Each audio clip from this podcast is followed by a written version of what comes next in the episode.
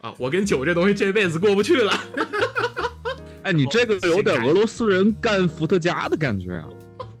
生活已经那么苦啦，还要装什么文雅？都在家了，哥哥都已经穿睡衣睡裤啦，大做特做啊，鸡尾酒啊，做鸡尾酒。但是在 Connaught，你穿着短裤，男的男的穿裙子也可以，披个羽绒服，你往店里边一躺啊，当然躺着还是别的，那个那个还是我们还是会说一说的。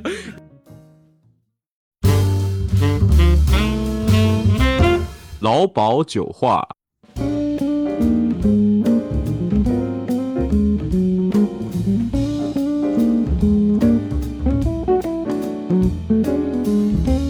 听众朋友们，大家好，欢迎收听没有劳保的劳保酒话。我是什么酒都爱喝的胖子 Paul，我是美味百宝箱加工具人 Lawrence。老保酒话是一档酒类生活方式播客，并不只局限于酒类知识的传播，更希望咱们一起来制定属于自己的酒精计划。接下来的时间，就让我们一起领略微醺之美。友情提示：适量饮酒，快乐生活。未成年人请谨慎收听。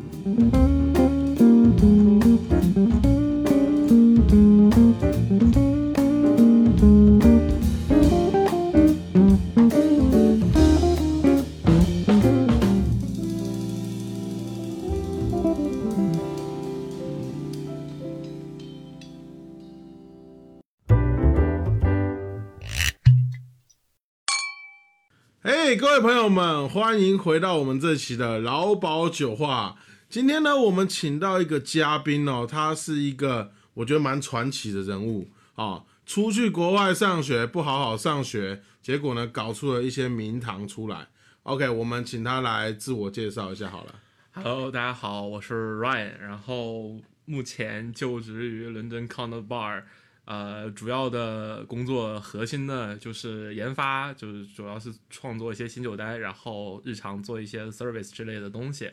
那么除了我是 c o n n e r Bar 的一名 bartender 之外呢，我还是伦敦 Kings College，呃，就伦敦国王学院的一名心理学学生。对你没有听错，这个。心理学啊，这个留学新四大天坑之一的心理学啊，我就是学这个的。哎，哎，我其实对你留学天坑不应该是什么哲学之类的吗？呃，老四大老四大天坑是什么呢？是生化环材。新四大天坑呢，就是艺术、历史、教育和心理学。OK，刚才 Ryan 其实 Ryan 这次是二进攻我们博客，我们前阵子录了一次，后来觉得聊飞了，聊到那个比较阴郁的心理学的这个问题啊，所以我们觉得这次要重新挖掘他身上的点。因为刚才你讲到那个 Connaught 八嘛，对吗？然后这个八其实据我了解挺牛逼的。那个 Ryan，你要不要再跟听众介绍一下为什么这个就是非常，就是因为你小小年纪嘛，二十岁出头，刚刚到那个可以喝酒的合法年龄，对吧？然后就进到这个吧台里面去做这个调酒师，搞研发，啊，我觉得很牛逼啊！你介绍一下这个酒吧先。OK，好，我先给各位介绍一下 Connaught。呃，Connaught 呢，Connaught Bar 呢，实际上是依附于 Connaught Hotel 的一个酒店式酒吧。那我们先从酒店讲起嘛。伦敦 Connaught 酒店其实是，呃，我们讲叫中文叫康奈德，对，中文名叫康奈德。然后它的酒店集团呢是叫做呃 Mayborn，就是因为我们酒店这个区域在 Mayfair，也就是伦敦最最 rich、最 old fashion 的一个区。然后这个区里边的最大的酒店集团，实际上就是我们叫做 Mayburn，就是出生在 Mayfair 的一个酒店集团。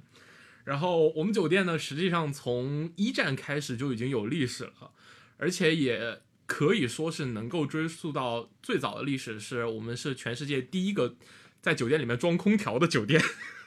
虽然我不知道我们现在的那套空调系统是不是还是那个一九几几年的那一套，但是它还是挺凉快的，它还是很凉快的。然后这个酒店呢，基本上你们会在国内看到的单晚的房价的价格，就是我们比如说一个基础的大床房的价格，应该是在一千六百英镑左右。按照现在的汇率乘以八点五来讲，基本上就是一万元左右一晚。然后我们的酒店的员工 logo 呢，实际上是一个猎犬的头像，呃，也其实也代表了就是英式的酒店服务风格里边那种 service 的一个想法，就是我们会非常贴心的去向每一位来到酒店的客人提供服务。那么说回我们的酒吧，呃，我们的康纳、找你订酒店有折扣吗？我觉得至少可以免费去喝一杯吧。应该可以，我试一试，我还真没看过这个东西。其实，在 Connaught Hotel 呢，我们一共有三个 bar，我们简单来讲就是说，我们分为前厅，然后主吧跟呃红屋子，就我们都用中文讲的嘛。实际上，前厅呢主要就是负责接待一些呃，就是一些酒店的等候的客人。其实它更像是一个 lounge，它不像一个 cocktail bar。这就是他就是负责给一些来到这里的客人暂时没有办法入住，但是又没有什么一些其他的计划，他们就会有一个能够让客人休息啊、喝一些东西的一个空间。那么我们等着上上房间的那些人？对对对，没错没错没错。那么 Connaught Bar 呢，实际上是整个康莱德酒店的核心酒吧。那么这家酒吧呢，在二零二一年拿下了 Best Fifteen 的世界第一。但是今年呢，因为一些嗯大家都众所周知的状况啊，这个伦敦的和英国的这个这个这个情况，这个我们今年掉到了世界第八。然后我们的好朋友在巴塞巴塞罗那的 Paradiso 拿到了今年的世界第一啊，这这也也恭喜一下他们吧，毕竟当时我们去来来来，鼓掌！鼓掌鼓掌鼓掌鼓掌鼓掌！毕竟当时我们去呃 Paradiso 客座的时候，我也是有经历了一些事情的，也确实是很震惊于哦，他们那边你还去 Paradiso 去客座客对那是因为我的期末考试，所以没去成。啊？也也当时跟 Paradiso 的一些人有过一些交流，也确实是震惊于他们那边的团队的协作性和能力，真的是一个非常强大的团队，就是确实是很令人震撼。然后我们团队呢，其实也是以 JoJo 还有 Angle 这两个人作为呃酒吧的两个老大啊，也都是两个非常有意思的意大利人。哦，其实也在这个鸡尾酒世界里面提出了很多一些非常强大的观点和一些新的潮流。呃，然后还有其实最后一个房间我们叫做红房间，它的英文名叫 Red Room。这个 Red Room 呢，实际上是因为我们酒店并不是一个非常新的酒店，因为其实大家可以在呃很多地方看到，我们这家酒店实际上是有很大的一个历史程度在的。所以呢，我们为了迎合一些现在的年轻人比较喜欢一些花花绿绿的一些比较有颜色的东西 Fashion，yeah，比较 fashion 的东西，我们联合了一个在呃国外非常著名的一个艺术家创作了一个新的房间，叫做 Red Room。然后 Red Room 呢，实际上是我们新创造的一个空间，它也是一个非常新兴的团队所创造的一个鸡尾酒哦，空这看起来。正常多了。对，也是为了我们更年轻化的酒店集团跟定位的一个想法去创作的一个艺术空间。我们会把这个空间，呃，用作一些类似于艺术展览呀，一些呃鸡尾酒酒会呀，一些甚至于是婚礼。对你没有听错，我们接婚礼。那我觉得真的好像国外的酒店的 bar 跟国内的感觉好不一样、是的，是的，没错。每周一是店休嘛，但这个店休其实更多的某种我们去解释它的原因，是因为我们会为了很多在周一选择结婚的新人，创造一个私人空间，用来负责他们婚礼的 pre party 跟 after party，所以这也是这个环境比较吸引年轻人的一个因素。但 Red Room 跟呃我们这个红房间跟主吧的最大区别在于，红房间是以葡萄酒为基础去创造的鸡尾酒酒单和饮酒体验。那主吧呢，我们更强调的是英式经典鸡尾酒和一些烈酒的品鉴体验。嗯，对，所以这基本上是我们酒吧的一个比较常规的一个呃 setup，就是一个设置。但其实我们还有一个房间，就是专门给一些呃喜欢抽雪茄跟喝香槟的人准备的。嗯啊、那在此我也就不太过多赘述，因为属于是并没有什么亮点。对，哎，那你当初是怎么样进到这个 bar 里面的？因为感觉这个 bar 很厉害，然后你又是一个刚满喝酒年纪的一个对，对，那你是怎么样进到这个 bar 里面的？OK，我先跟要怎么考试嘛？有什么关卡要这怎么聘请你了，对吧？就是我们剧为什么都不不聘请我们呢，对吧？我认识那么多伦敦人，为什么人家就没有被聘请？为什么你就可以呢？OK OK，好，让我跟各位解释一下。那我十八岁过生日的时候，第一次在酒吧喝到了一杯鸡尾酒。那天晚上在酒吧喝到烂醉不醒，也是我人生中第一次喝醉。那天晚上喝了无数杯鸡尾酒跟 whisky，从此在十八岁生日过完的那一天，我就决定了，啊，我跟酒这东西这辈子过不去了。呃，OK，就是这也就是我踏上这条带引号的不归路的这个主要过程。那说到如何进入 Connaught 这点，其实也其实就怎么说呢？呃，你不仅要关注每一个店家的呃某不可观看网络社交平台上的一些推文，比如说 Instagram，哦，Yeah，他们会有一些招聘的推文出现，也会在他们酒吧的官网上面出现招聘的案例和样子。在这个时候，你可以拿着你的这个案例，先去拿拿这些方式，先去找到有没有工作岗位在招，来确定你是不是要进入这个行业。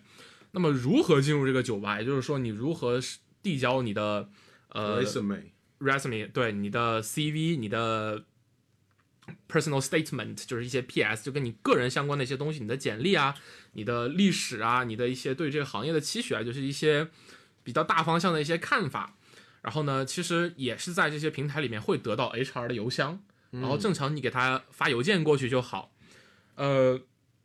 是这样，如果各位在七天之内没有得到很着急的回复的话，实际上你也可以重复的再去给 HR 发一些消息，去询问一下他的情况，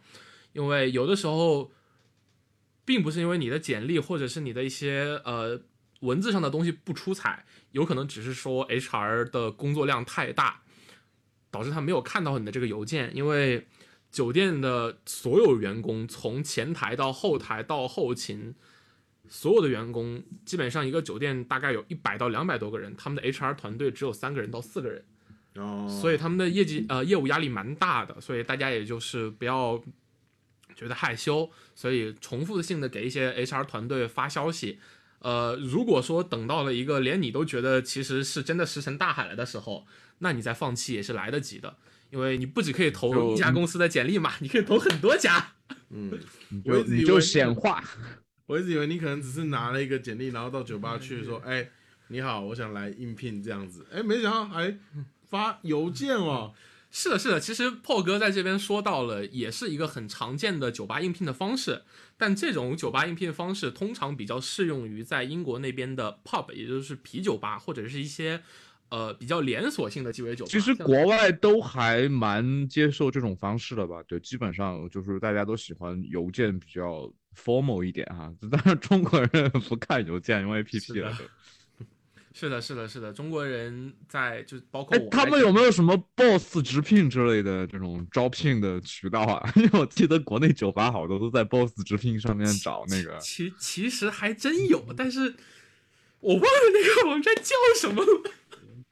我我我我我等一下去看一下，等一下我们再那有没有可能你你喝在那个酒吧经常去呃刷卡喝酒，然后跟他们的那个 staff 就喝成朋友了，然后人家就说，哎，那我把你递一下简历呢？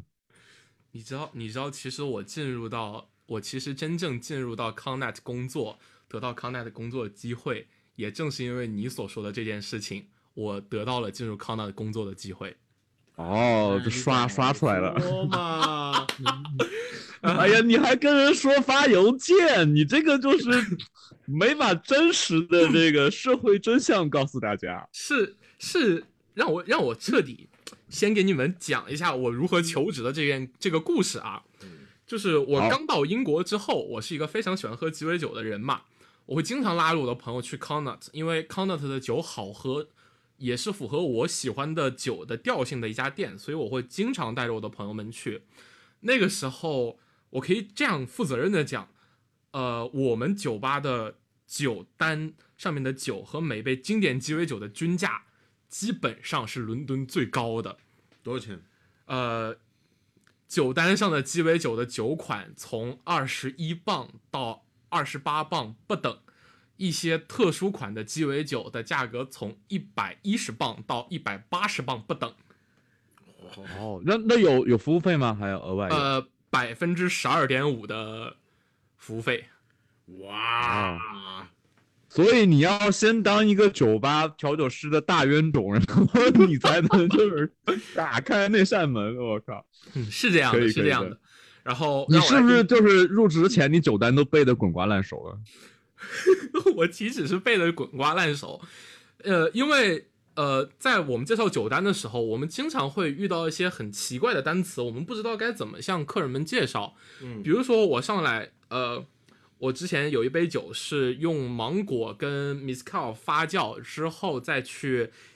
呃混合一个辣椒的提取液，这个东西。这，听起来很好喝。啊，这听起来是很好喝，但是 Mexico 啊，对啊，你用英文再去解释一遍这个东西，嗯，对于很多普遍性的留学生来讲，他们是不太会懂的。不过你就跟他讲说，哎，你想要一杯，然后就到墨西哥吗？就是喝这一杯，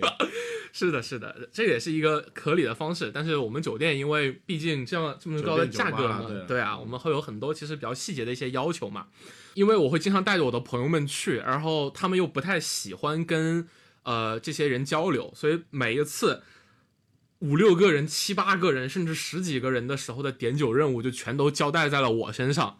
外加上我又去了那家店那么多次，我当时真的是已经把这家店的酒单背得滚瓜烂熟了。就是我们有几个章节，每杯章节里面有什么酒，这些酒是什么基呃什么经典架构改编而来，有什么样的风味，适合什么样的情况下去喝。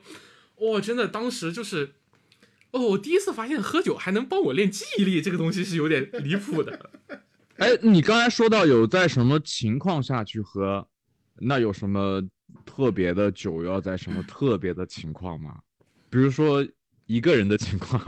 比如说一个人的情况，我可能就会点一些呃酸酒类的东西，像 daiquiri 啊、大吉利啊，然后 whis 呃 whisky sour 啊、威士忌酸啊这些，呃比较甜美、比较圆润又很开胃的东西。因为一个人去喝酒嘛，我想开心一点，我不想喝那些烈烈的酒、干干的酒啊，我想来一点糖分。生活已经这么苦了，终究得来点甜嘛。嗯，来一点酸酸甜甜的小甜水啊，这个时候喝到微醺的状态，回家就好啦，对不对？我怎么觉得这都是跟妹子去喝我才会点的？我跟你讲一个人，都我一个人点这样好不好？这样好不好？我们来说一个，就是我们三个人每个人说一款跟妹子去会点的鸡尾酒，好不好？来，Lawrence 先来。呃，给妹子点的话，我就会刷酒单，我就看到，哎，哪一款酒比较骚气啊，名字啊，就是故事比较好啊，就给她推荐这种比较，嗯、比较 bling bling 啊，然后比较那种炫的，然后我自己再点一杯 old fashion，然后说我都觉得有点我感觉 PUA 啊，这个。我感觉咱们两个差不多呀，就是我去店里的时候，通常给妹子们点一些像是威士忌酸啊那种，然后降酒精度，然后提呃，然后是一种改编来的就 whisky sour 基础的一杯酒，或者是一些呃偏潮饮性的酒，或者是一些香槟鸡尾酒。嗯，我呢给我自己上来先来一杯六比一的马提尼，六比一的马提尼，对，一个非常呃非常温柔的一个马提尼，然后再来一杯，再来一杯 dirty 的吗？不 dirty，很很很 dry 的那种，很 soft，、哦先 soft 再 dry，、然后第二杯可能就直接开始 whisper 然后哇，你都这么烈的啊、啊、因为因为我在英国喝酒的时候的习惯就是，我真的很喜欢喝马提尼和 whisper 这种东西，就是完完全全就是被这两个酒占据了所有的空间。嗯，我我在家里面喝掉的最多的就是 Tanqueray 的 gin 跟里类，还有呃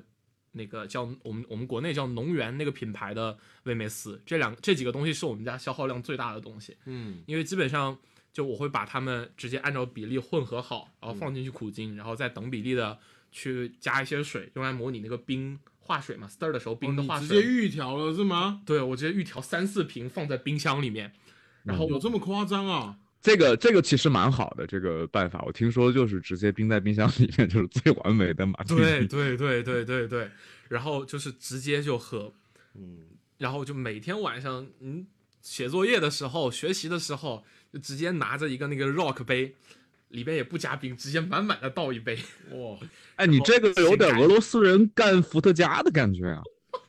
生活已经那么苦啦，还要装什么文雅？都在家了，哥哥都已经穿睡衣睡裤啦，还要还要穿好西装，打好领带，正襟危坐的坐在坐在桌边，然后来一句 “Hey waiter waiter，give me a cup of martini”，好奇怪呀！哦，你们两个都喝的比较烈，对不对？那我其实我会选择这个 Americano，对，然后就是它比较 soft 一些，酒精度数也不是太高，对，它可以延长我的饮酒时间，对，而且我鸡尾酒现在到现在哈，我已经不喝酸的，因为喝酸就烧心，太老了，真的。哎，不能不能说老，不能说老，人不能服老，人要服年轻，对吧？对，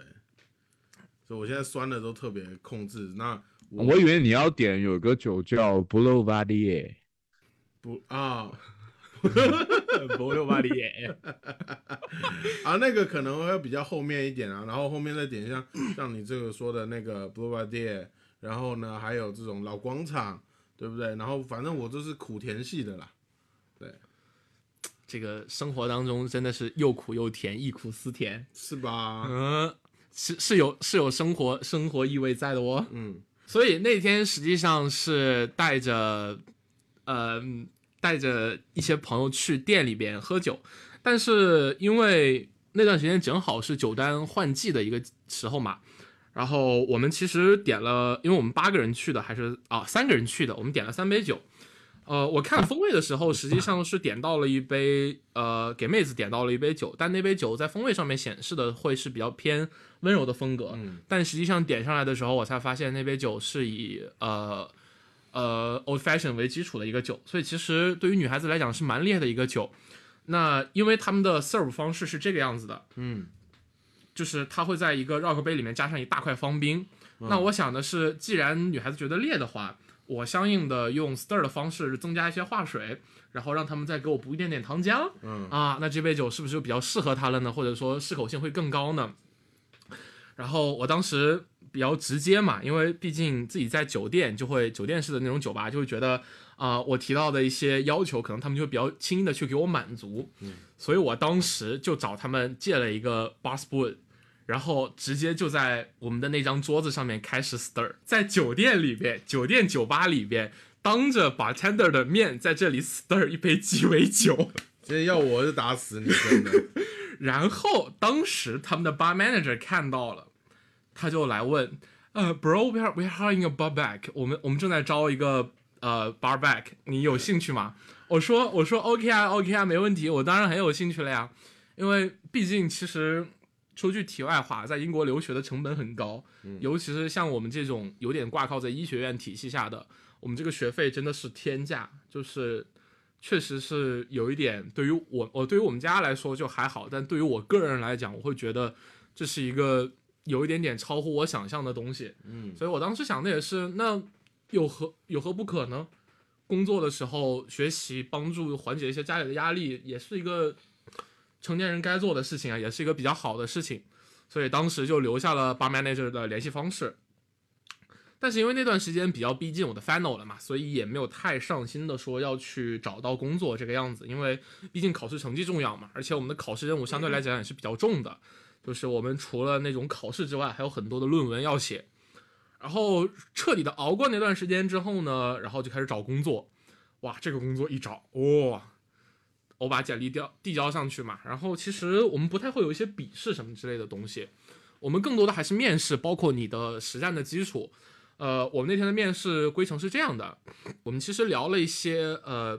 就是我个人对英国鸡尾酒和这世界上鸡尾酒的区别的看法，聊了一些酒店式酒吧和普通酒吧的区别，聊了一些呃过去遇到的一些客人的一些细节，也他们也提出了一些情景性的问题来问我，我该怎么样在某些特定情况下解决客人的需求，嗯然后如何平衡就是这种这种客人跟服务的关系失衡的一个情况。假设说你是一个调酒师，你遇到了一个像我这样的客人，但我的要求可能比我更过分，因为其实借 bus spoon 这个东西还是蛮好理解的。嗯但如果有一个客人在你的面前跟你说他想进到吧台里面去为他的呃，可能是未婚妻也好，可能是他的呃爱人也好，去做一杯鸡尾酒，你该如何化解这个这个事情？我会跟他说，我们每周一休息，我们会给你提供一个非常私密的空间，叫做 Red Room。然后呢，他你就可以在里面呢大做特做 啊，鸡尾酒啊，做鸡尾酒。对 OK，我操！我刚反应过来节奏啊带的 不对，你不对劲啊！我也我也是，那那这也是一个方式，但是我只是说这样的一个情境下，你该如何化解掉这个比较尴尬的情况。还有另外一点呢，就是说，呃，英国的酒吧环境跟国内不太一样。国内的话会觉得一个很好的朋友来到了我的店里面，我们没有把他招待好，就是没有让他喝醉的离开，嗯，就是你可能是你一个两三年没有见到的朋友了，然后是个非常之间的关系非常非常好，然后突然见到了，然后你会觉得说，哎，今天没有把他喝醉，就是他呃，前提是他的身体状况和情绪条件符合能喝醉的这个情况下，我们没有把他灌醉，我们会觉得是我们照顾不周的一个表现。但是在英国的酒吧体系里面，我们认为让客人喝到微醺就是客人的极限，我们不会提供，呃，我们有权利拒绝在客人喝多了的之后继续向他提供酒精饮料的这样的一个权利。哎，你们美国也要呃，英国也要考一个，就是我记得我当时在美国有考过一个啊，就是就是一个培训，就是叫 Tips on Premise，就是有一个考试啊，就专门就是针对这个情况，你要考完这个才可以上岗。哦，这个我们没有，我们是有一个员工培训，就是大概一个类似于哦说一些基础操作的培训，然后员工安全性的培训的时候，我们有讲到这个事情。就是在一个培训里面讲那美美国是有这么一个考试的，就是都是一百道选择题，然后你什么情况下可以给客人喝酒，什么样不可以，然后发生什么情况你该怎么做，它有的。哦，这好像这好像驾照的考试啊，要考科目一跟科目四。就是科目一，只有科目一，它没有那个实景操作的。哦，cool cool cool，那这个我们是没有的。然后我那天面试结束之后，因为我们没有在营业时间嘛，然后当时也是有，呃，因为毕竟其实面试的是 barback 的岗位，但我跟我们 manager 说，呃，我除了是一个合格的 barback 之外，我也是一个合格的 bartender。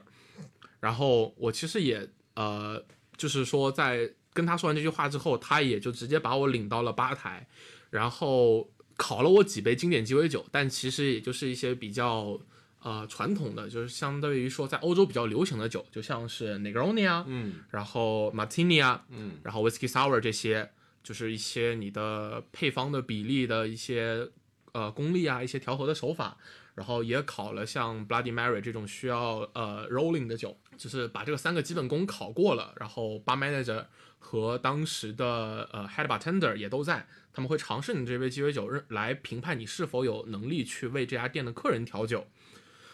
然后在这个考试过了之后呢，实际上就是它会有大概两个小时左右的休息时间，然后你大概会以一个 barback 的身份先去尝试融入这个团队，你会在后台负责一些呃类似于洗杯子啊、做装饰啊，然后做一些材料的一些工作，先去尝试你的工作能力。嗯然后在试工结束之后，你会得到来自团队的反馈，因为我们其实不是说 bar manager 跟 head bartender 这两个人决定了你是否能留在这里，我们也会考虑说你跟整个团队的契合性，是否你适合这个环境，你能否融入大家的这个呃氛围里面，能否跟大家在一起快乐的工作。嗯所以在这样一天的施工结束之后，然后也是他们所有人就非常轻松的就同意了我留下来的这个决定，因为那天真的我们在一起工作的时候太有趣了，那一天就很稀松平常，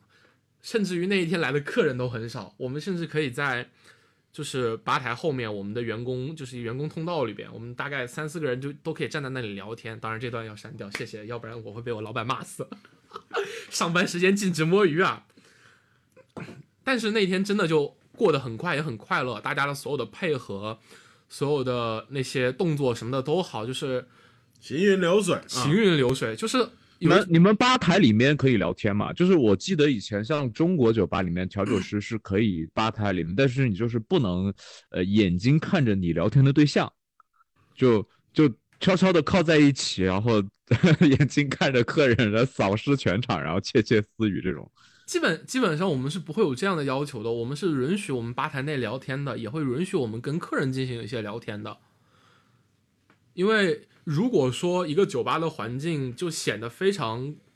刻意的话，其实大家就会觉得这个酒吧的氛围有些奇怪。对，对，然后也会，其实也也也还是要说一件事情是这样的，呃，我们的 Corner 的 bar 跟 Red Room 的吧台环境是分开的，在 Red Room 的时候，红房子的时候，我们其实吧台是有吧台位的，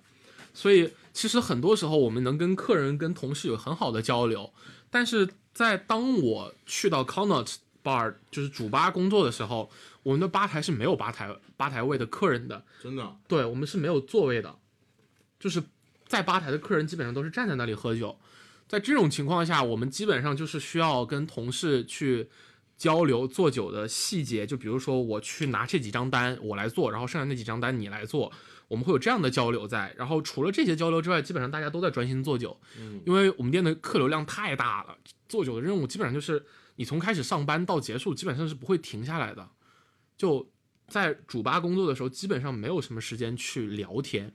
哎，你你们有算过吗？就一天的话，平均你们要出多少杯鸡尾酒？呃，在红房子的话，普遍情况下，我们的出酒杯数大概是在我一个人的工作量是在九十到一百二，就一天一天，啊、这还是蛮轻松的，我觉得。嗯，但是在主吧的话，这个量就会达到一百五左右。嗯，是一个蛮阶梯式增长的一个东西，而且我们酒单的设计的话，其实也也会比较说偏向于 stir 多一些，所以手会比较麻，但不会 shake，就不会很累。嗯，所以其实出品的压力不是很大，就是手会比较酸而已。然后也是这样的情况下，就是我先从后台团队开始做起，因为我是觉得这样的，因为你如果上来就做一个 bartender 的位置的话，实际上你很难了解到一家店他们如何在后台去设计一个酒单，他们如何在底层逻辑底层逻辑，对他们很难，就是说你很难体会到每一个酒吧运营的细节，或者说是材料的设计和运用的方式上面。我觉得其实从下面开始做起才是最容易学到东西的。然后我就先从 bar back 做起嘛，但是在一些呃同事请假或者是正常轮岗轮换的时候，我也会上到楼，就是吧呃酒吧的那个空间去做 service，去做调酒。因为我说实话，我是一个也不能说是偏内向的人吧，就是我偶尔会害怕跟人交流，我会有一种自卑的情感在，所以我会觉得我哎，我是不是英语不好呀？哎呀，我这个长相是不是太丑了呀？哎呀，我说话是不是太难听了？所以我就不太喜欢在楼上工作。也是这样的一个环境下，后来我的老大发现了，哎，我做酒可能跟大家差不多，但是我做开发，我一些天马行空的鬼点子什么的就很好啊。所以也就是为什么我，呃，有一些我的朋友来康的，他们并不会在调酒岗位上见到我，然后我会突然从后面钻出来吓他们一跳的原因。调酒这个工作，我认为我不能胜任的核心一点原因在于，做好一个调酒师真的需要你全身心的去付出在这个行业里边，他会需要你用时间去浸润你的能力，他会需要你的经验来辅佐你成为一个更好的调酒师。但是在研发这个岗位上面，我觉得他对能力的需求和对经验的需求就会相对少一点，他更要求的是你包容的看待这个世界，嗯，用更想发掘一些细节的东西的这种能力去看待你做出来的每一杯酒。所以这也就是为什么我觉得我在后台真的待得很舒服，就是不太想上楼的原因。科研型人才啊，这是。对，就是说白了，就是不愿意不愿意做台上那颗璀璨的星，我在台下给你举着闪光灯就好啦。啊，对，也就是为什么我是一个开发型的人员。哎，那你在这个酒吧里面工作的时候，算是全职吗？呃，其实这个就说到就是工作类型上面，我们就会说到一个东西叫做签证的要求，因为我去英国毕竟拿的是学生签证嘛，所以我的签证要求我在学期的时候一周只能工作二十个小时，嗯，但是在放假的时候，就比如说我们的暑假、圣诞节假期的时候，我就可以全职的在这个酒吧工作，嗯，所以我签的这份合同呢，既不像全职，也不像兼职，它就是一个灵活性的合同，我们会在酒这个合同的细节里面加上一个附录。嗯，但是除此之外，你的所有的员工保障，酒店都会非常好的给你提供的，他们不会有任何其他的问题。哎，那像你现在，因为你人在国内嘛，嗯你怎么样跟你的同事们去做这个酒单上开发的一个写作呢？呃，因为是这样，呃，我们酒店酒吧其实后台在研发资金上给到我们的呃自由度是很高的。我们在研发期间的成本控制实际上是比较，我们会比较大手大脚的去购买一些材料跟一些产品，然后去做酒单开发。那我毕竟脱离开了这个呃这个团队，但是这个团队依旧跟我有很好联系的核心在于我们每周都会有两场例会。第一场例会是，就是说在了解这一个星期下来，我们酒吧的整体运营环境，就是每一杯酒的点单率，然后客人的一些投诉跟抱怨，包括客人的一些建议的部分，我们会用一次例会的时间去处理这些东西。然后在三天之后，也就是周五结束之后，我们还会再开一次例会。嗯这个例会不仅帮助我们去迎接周六的大客流量的时候的一些呃经营策略，包括一些 VIP 客人的一些提前熟悉，也包含了说我们在大客流基础下的情况，提供一些精细化修改的鸡尾酒的一些细节。我们会在这个时候去沟通这本新酒单下每一杯酒的问题的存在和如何调整的细节，用周六的时间去这个大客流的时间去尝试每一杯酒的。呃，修改过后的客人的意见是怎么样的？所以我们会大概用这两场例会来弥补说我不在英国导致的研发空缺。那除开这些之外，日常的研发我们去怎么样的沟通呢？实际上，嗯，我会跟我们的酒吧老大有单独的沟通时间，然后由酒吧的我们的我们的 bar manager，我们的老大再去把我们修改过后的内容传递给每个人。嗯，那在我跟老大的沟通情况下呢，基本上是因为。呃，因为其实酒店酒吧的设备的借用是蛮麻烦的，因为我们可能酒店会把所有的呃材料的制作集中在一个地方。嗯，那我一旦脱离开这个环境呢，也得益于说我之前有化学基础，所以哼家中常备旋转蒸馏仪和冻干机。你是什么人？你家里会有悬针跟冻干器？所以这也就是为什么我脱离开酒吧环境还能比较好的搞研发的这个这个这个条件。有点尴尬。然后最近其实还新买了一个新买什么设备？离心机，还买了个离心机。对，哦，然后这个大手笔哦。然后其实不仅这样要用嘛，而且就是本质上来讲，我毕竟是一个对，因为我刚才看你们酒单，其实有很多这种偏澄清类的东西。嗯其实你要是在家里有个离心机的话，其实比较好做开发啦。而且除开这些之外，我毕竟还是一个医学生嘛，也嗯要去做一些药物的分析之类的，所以还是要就这些东西买了，真的是为了科研存在的，也不只是说为了做鸡尾酒吧。其实你知道吗？就是当我知道嗯你在酒吧里面上班的时候，然后因为我毕竟之前就知道你嗯的这个一个专业嘛，然后我就想说，哇，Ryan 是不是跑去那个酒吧上班是为了采集一些什么心理学的样本之类的？哎，你有真的这么干吗？哦，我真的有这么干。说句实话，啊，呃，我这个呃，因为我我这样说吧，就是我的大三的，我目前预想的毕业课题实际上是酒精心理学。嗯，就是我大概会预设几个环境，就比如说抑郁症环境、失眠环境和一些呃焦虑的一些环境，去查看酒精对这些人的影响。因为毕竟除开我的本职工作之外，我还是想说一句话，就喝喝喝酒有害健康。毕竟酒精是大家公认的一类致癌物。就在这种情况下，我依旧其实还是想说，除开我们要倡导合理饮酒这个概念之外，我们也要让大家能够清晰的、量化的看到喝酒会对我们产生什么样的影响。嗯所以这也就是说，我觉得是我想去做的一件事情。嗯，对，因为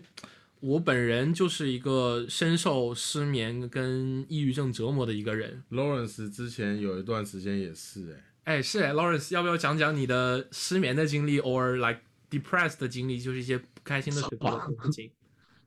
呃，这个这个这个这个现在好了，现现在好过了，好多啊，跟 Ryan 聊过之后就治愈了啊，啊，以后大家要 治愈这个问题啊，请加我们这个呃加加到我们的这个听众群，然后私信 Ryan，然后去得到一个救赎。嗯，哎，所以在你可能跟客人或者是啊一些其他你身边的人接触的时候，他们会有这个因为失眠然后去这个我们说摄取酒精的这种情况吗？呃，其实这种环境相对来讲，我在国内见到的频率会比在英国见到的高。我不知道这是一个什么样真的吗？哇，是他他们他们酒吧成本太高了，可能他在一个也不仅说是我们酒吧 成本太高吧，就是我也会经常去做一些 bar hopping 之类的事情，就是去逛酒吧。嗯我也会很少看到说来酒吧的客人是一个 depressed 的一个状态过来的，就是一个不开心的状态，或者是一些有问题的状态过来。他们感觉每一个人来喝酒都是很开心的一个状态，但是其实反而说因为不开心来喝酒的我，觉得国内很多哎、嗯，还是中国人占多，甚至都不是亚洲人，是中国人。是吗？哇，是的我，我经常在店里面就会看到有三四个国人，男的居多还是女的居多？男男女女，男男女女男女女男 男，是的，因为因为确实是这样，因为呃，毕竟我们所面对的更大的一个群体，实际上是留学生群体嘛，嗯，或者是留学结束之后在英国找到工作，在英国准备工作的那些群体。那在这样的情况下，实际上大家的就是生活压力跟工作压力很大，他们会选择通过喝酒的方式来舒缓自己。但是反观我遇到的一些欧洲客人，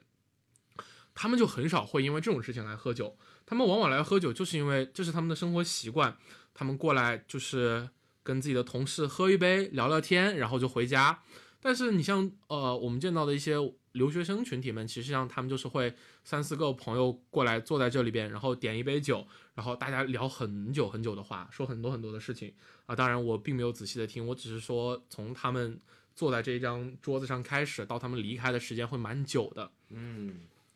所以说，其实这个情况下，还是说亚洲群体的中国人会比较常见，说因为呃失眠或者说是负面情绪产生喝酒的冲动，在欧洲这种事情其实真的蛮少见的，也很羡慕欧洲人这种自我排解跟释放压力的习惯，确实是 我觉得是看事情的角度不太一样，你知道吧？真的是看事情角度不太一样。有的时候呢，我们通常会比较悲观的去看一件事情，但是好像我觉得欧洲人就比较不会。嗯，他们其实就他们确实很乐观，他们的想法、他们的做法、他们对很多事情的理解能力，就他们会显得非常非常的开朗跟乐观。但是反观到我们这边，真的就确实是，唉，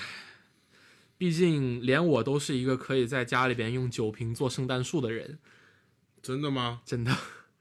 就是我和我很好的一个同学的家里边有两棵圣诞树，上面堆满了我们喝剩的、普喝完的、喝空掉的各种酒的酒瓶。OK，所以我们应该还可以再邀请你来一讲一期怎么样在伦敦买酒吗？哦，当然可以啊，没问题，没问题，或者是我在欧洲买酒。都可以啊，没问题。甚至我还可以给你们聊聊我去 La f r e 逛场的经历。哦，那蛮好的哦。对，当然啊，细节我们留到下一期再讲。啊 OK，Yeah，哎，那你在这个酒吧里面工作，你有没有那种很难忘、很难忘的经历？很难忘的经历吗？对啊，呃，说句场面话，我觉得每一天都很难忘。但？是但是对，就是因为对于我来说，我是一个，就是我是一个很精细化社交的人，所以我一直觉得我见到的每一个人都是一期一会，嗯我很少会留下另外一个人的联系方式，包括说我现在的手机微信里面，除开我工作的人之外，我加的同学跟朋友的数量可能都不会超过一百五十个。哦，我是那一百五十个之一吗？Yes, and Lawrence also，他也是。对我我我的微信里面会留很少很少的人，所以我也就是在这种的情况下，我会把跟每个人的相遇都当成一次很珍贵的经历。嗯，所以你要问我我有什么难呃珍贵的经历或者说难忘的经历，我觉得我遇到的每一个人都是，因为他们都在帮助我形成对这个世界的观念，他们都在帮助我形成我对每一杯酒的改进的方向的想法，也在帮助我形成更多的灵感。因为跟他们的交流当中，实际上我会经常聊到一个大家非常普遍性的东西，就是聊到美食。嗯那在一旦聊到这种时候，我会从他们的饮食结构和饮食习惯当中获得很多的灵感。就比如说，我们如何用马 o 瑞拉披萨为为为为思路去创造一杯鸡尾酒。什什么披萨？呃，马 o 瑞拉就就是马玛格里丽马苏里拉芝士的那个对对对对啊，应该叫玛格丽特披萨，sorry 玛 sorry，格玛格丽特玛格丽特披萨。我们如何用这种东西去创造一杯鸡尾酒？可以啊，我觉得这很简单。你看，我们先分析玛格丽塔里面有什么要素。嗯第一个饼皮嘛，OK，然后还有番茄对吗？有番茄对不对？然后有芝士，呃，可能还有罗勒啊，一定有罗勒，对吧对？OK，那在这个情况下，我现在就可以想一杯酒，啊，特别用棒。用 vodka 用 vodka 浸泡，或者说是呃洗一遍罗勒的提取液，或者说是把罗勒打碎之后浸泡在 vodka 里边，然后澄清，然后用番茄做一个 shrimp，以此来做一个酸酒的结构，是大家非常清晰的一个结构，嗯哼，对吧？但你该如何把 cheese 这个概念放进去？我会拿那个 cheese 去 fat wash，就是油洗一下、嗯啊，但我可能不会选伏特加啦，我会选这个威士忌。对，然后呢，我们把那个番茄汁呢去做一个澄清，对，然后呢，罗勒叶打碎了以后，然后去或者是不用打碎，其实你用悬针可以提取出来有罗勒风味的那种，算是纯露之类的。OK，然后做一个 martini 结构的东西。你知道我是怎么做的吗？我我我把我把番茄丢过去乳酸发酵，啊，因为这两个就基本上占到了番茄这一部分和 cheese 里面比较关键的菌类的部分。嗯，然后在酒类基础的选择上，其实我还是选择的是 vodka，因为我想用 vodka 来承载罗勒的风味，嗯哼，所以我会用罗勒跟橄榄油去创造一个罗勒油，然后之后用这个罗勒油去油洗 vodka，保留绿色的部分。哦，对，然后用这两个为基础去创造一个近似于 Whisper 结构的东西。我我会选择用一个拼配过的味美思来连接这些东西，因为这个连接的套路实际上是来自于 Margarita 披萨里边番茄酱的香料的部分。哦，，对，所以它会用一个这样的东西去串联起来整个的结构。之后在 garnish 上面，我们会选择用番茄废渣烤过的脆片，搭配上一块苏打饼干。啊，可以啊，听我们节目还送 recipe 啊，当然，anyway，这其实最后被我们砍掉的原因是因为我们觉得它太简单了。啊，我们呃，但是变成了我们的一个 party 酒，就是啊，没办法，你一杯卖二十几磅，太简单了这个东西。对你一杯卖二十几磅，对，这个这个也是我们 brainstorm 的时候的一个东西，后来它变成了我们一个一个，它变成了我们店里面就是员工私下聚餐的 party punch。哦，怕你胖子这么烈吗？他们好猛啊！他们就是直接把这个东西兑香槟，然后直接开喝，就完全全都是很强的一个结构。他们真的很猛。哎，那说说你的团队呗，有意大利人，有中国人，然后有英国人吧？没有英国人，没有英国人，对，没错，你们没有听错，一个来自于英国古老的酒店集团里边的酒吧，酒店酒吧没有一个人是英国人，全是意大利和西班牙人你，可以模仿意大利人跟西班牙人说英语吗？有点难。有点难，他们就是我现在找一下 yes bad bad c 啊，不对，这怎么印度口音了？啊，我真的不知道，但是就是他们那个口音，哎呦很魔性，嗯，但是又学不来。Lawrence，你有跟意大利人或西班牙人打过交道吗？我我现在这个做品牌大使的公司就意大利公司啊，哦，对对对对对对对对对对，对不对？Lawrence，你你跟意大利人相处有没有觉得有一些非常好玩的地方？嗯，还好，我觉得就是其实接触也不多呀。虽然现在意大利公司嘛，但其实我们公司中国意大利人就一个，然后其实美美国人比较多。那之前去意大利的话，去旅游几次的时候，就感觉还挺中国人的，就他他很多底层思维其实蛮中国的。是的，是的，包括说我当时在呃巴塞罗那去 Paradiso 的时候，因为毕竟当时客座没去上嘛，也想着说也该去见一见这个团队，因为毕竟大家都觉得说这个团队是个非常惊人的团队，以我的角度来讲也是这样的。然后我自己一个人去 Paradiso 喝酒，哦，也是，我可以在这里面其实也跟大家讲一下 Paradiso 的一些环境。实际上，呃，我们在一些呃，这个 Paradiso 是今年的世界第一世界第一，世界第一，前两年是他工作的那个，对，嗯是我的店，是我在工作的店。然后其实呃，这也是可以给，那你是世界第一团队的一份子哦。Yeah，我我可以很骄傲的 说我是，我可以很骄傲的说我是，这是我觉得说我在喝的喝鸡尾酒和经历酒吧行业里面最值得骄傲的一件事，啊、就是 I work for Connaught the top team in this world，啊，就这是我最值得骄傲的一件事情。But anyway，来，呃，我们还是先说回 Paradiso 吧。就这也是说我个人的一个拙见，给到国内的一些高流量、高客流量酒吧，就是他们的服务理念不太一样的是，他们会有一个专门的小吧台，负责给在外面等位的客人制作鸡尾酒。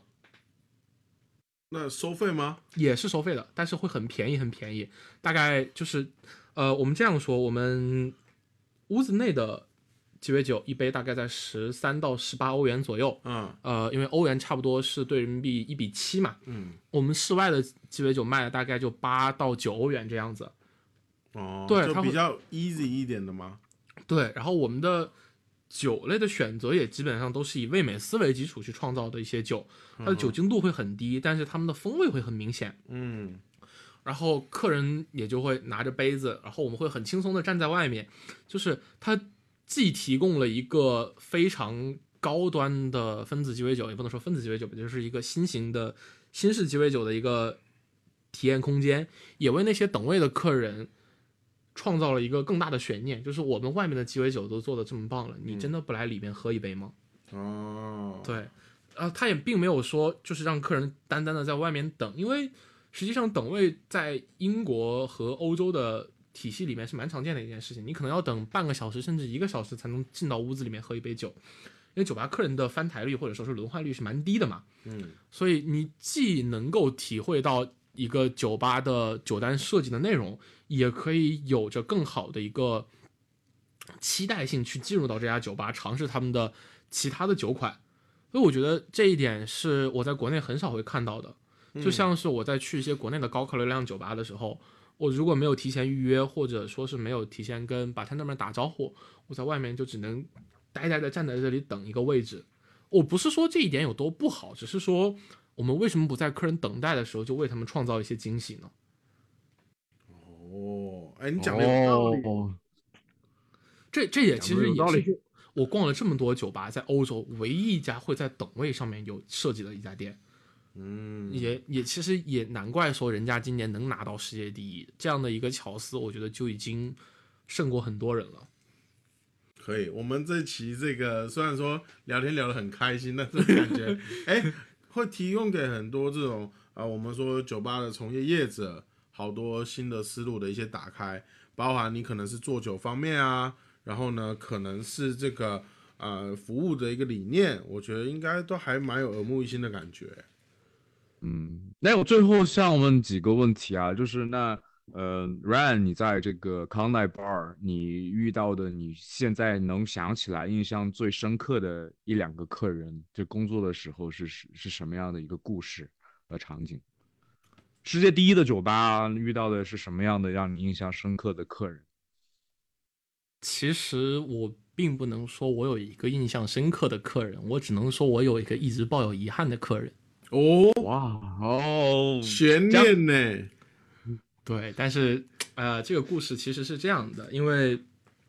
呃，我在英国的时候其实有谈恋爱，啊，对，但是特别不好的一件事情是在跟你暴露了你自己现在没谈恋爱吧？靠，这个是的，我我分手了，对，所以这也就成为了我的一个遗憾，就是并没有在工作的时候有带他去我们店里面喝上一杯酒。好，继续。对，也就是这样的一个想法吧就。他没有去到你工作地方喝过一次酒。是的，但是他喝过我做的酒。哦，这这种遗憾我太懂了，就是你希望他看到你工作时候的你是吗？看到你的 pride，不止吧，就是因为在工作的时候，我觉得说工作会给我带来一层很好的伪装，他会把我很多的我懂，我懂。title 放到明面上去给所有的人展示，我会有更自信的一个方面去看待所有的人。也就是为什么说，我觉得我想带他去，然后让他看到我真正会比较开开心的那一面，就比较积极向上的那一面。对，所以这就成为我一个比较有遗憾的客人。但你如果说有没有一个真的非常怀念的客人，或者说难忘的客人，其实还真的有，是一个，也是一个比较 typical 的一个荷兰人。对我们当时在店里面遇到，然后我当时给他做了一杯什么？我想一下，我当时应该是给他做了一杯 daiquiri。嗯哼，嗯，因为他当时那天晚上有点有点就是比较微醺的一个状态，但是他又想点酒，然后他就是非常真诚的在跟我讲他没有喝醉的一个情况。那在这样的情况下，我选择做了一杯 daiquiri，然后减少了酒精量，然后把酸的量补上去，让他就是有一个比较回魂的一个状态嘛，就是能够大量的补充维 C，让自己清醒，然后让自己冷静下来。但是除了做酒之外，这个客人其实给了我很多很多类似于说我没有的社会经历，就是他是一个世界旅行者，哇哦，他同时也是一个金融公司的一个工作人，所以他提供给我很多，就是说他在这个世界旅行上面所见到的一些东西，所听到的一些东西。这其实帮助了我，就是说给我一种坚定的信念，就是说酒精这个东西，它能给世人们传递一种开心的感觉。嗯因为他在世界旅行当中，其实每因为是工作的原因，所以导致他会在世界各地到处飞。也正是因为他的工作压力跟他的离开家乡的这种感觉，他会选择用一杯鸡尾酒来缓解他对于可能家里附近的酒吧或者说家里附近的朋友的一些思念性。就这也就给我提供了一个我在这行里面想坚持下去的理由，就是可能你做的鸡尾酒不是每个人都喜欢喝的，但总有一个人会因为你的酒想到某一件事情，让自己变得开心起来，那么你这杯酒就是值得的。嗯你要做的只是让自己的这杯酒变得更加有适应性，变得让更多的人觉得喝到它会觉得开心。所以，这也就是我坚持下去的理由。这也就是说，我为什么觉得这个行业是在我的脑海里的优先级会更高的一个原因吧。对，这个客人就给我带来的最难忘的，其实原因是这个。明白。哎，Ryan，我想问一个问题啊，刚才聊那么多鸡尾酒，那呃康奈 bar 那 whisky 的收藏怎么样呢？有没有什么，比如说我想问有没有什么特别的美味？因为我知道很多之前很多朋友跟我说，伦敦很多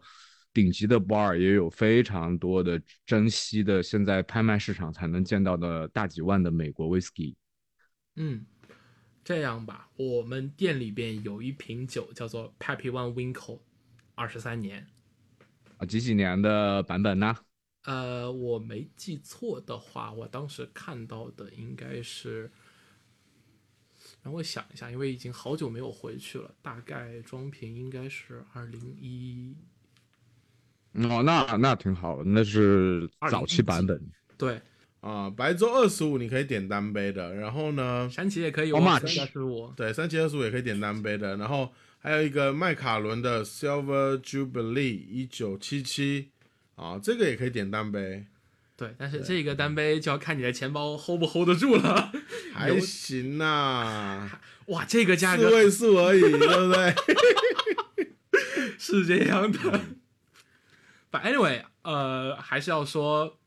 如果各位有机会的话，我还是推一下我们店里面的一瓶调和威士忌，一瓶四十二年的调和威士忌。哎，可以啊，这是嗯 Samaroli 装瓶的，很好啊。是的，而且价格很便宜，一百五十磅单杯哦。信我的准没错，真的好喝。嗯，So anyway，还是觉得说，大家如果有机会的话，来我们这边的 Corner Bar 去喝一杯马提尼也好，喝一杯 Whisky 也好，喝一杯香槟也好，其实真的能够给你们带来就是伦敦那种之前的繁华的那种景象。就是对于很多人来讲，他们坐在店里边，坐在 Corner Bar 的那一刻，他们就会有一种穿越回一九七零年代的那种感觉了。好，那再帮大家问一个问题，你们有 dress code 吗？我们没有 dress code。就我穿拖鞋可以进去吗？对，没错，这也就是我们在伦敦酒店酒吧里面最火的原因，因为我们没有 dress code。哇，这个那那你们的 dress code 肯定就是白色的什么三件套啊，还有礼服、西装那种，是店吧？没错，很多店都会要求你穿皮鞋、着正装，嗯，甚至于说你要你要你要穿礼服才可以进入。但是在 Connaught，你穿着短裤，男的男的穿裙子也可以。披个羽绒服，你往店里边一躺，啊，当然躺了还是别那个那个还是我们还是会说一说的。你往店里一坐，没有人会来，这是你的 dress code。我们给你提供的只有你从未见到过的 service，跟你从未喝到过的好喝的鸡尾酒。这个很，这个有点屌，这个有点屌。嗯，Yeah，我们真的，我们真的包容每一位想来我们这边的客人，真的有机会一定要去试一试，真的非常的不一样。OK，那我们今天呢，很感谢 Ryan 给我们带来一个他在这个 Cora 的一个酒吧的一个工作经验，还有呢，也跟我们分享了一些啊国内国外一些比较不同的这个饮酒的人生百态啊。那我们也非常谢谢 Ryan，然后呢，希望哎下次真的有机会，然后我们还可以再聊一起，比如说像是英国买酒啊，或者是可能一些你逛酒厂的一些经历，好不好？好啊，没问题，没问题。OK，那 Anyway，希望大家理性饮酒，记得注意身体健康。And 嗯你说出来这句话有点 ironic。yeah，把理性饮酒啊，兄弟们。好啦，那我们这期节目就先到这边喽。那我们下期再见啦，各位，拜拜，拜。拜拜。Non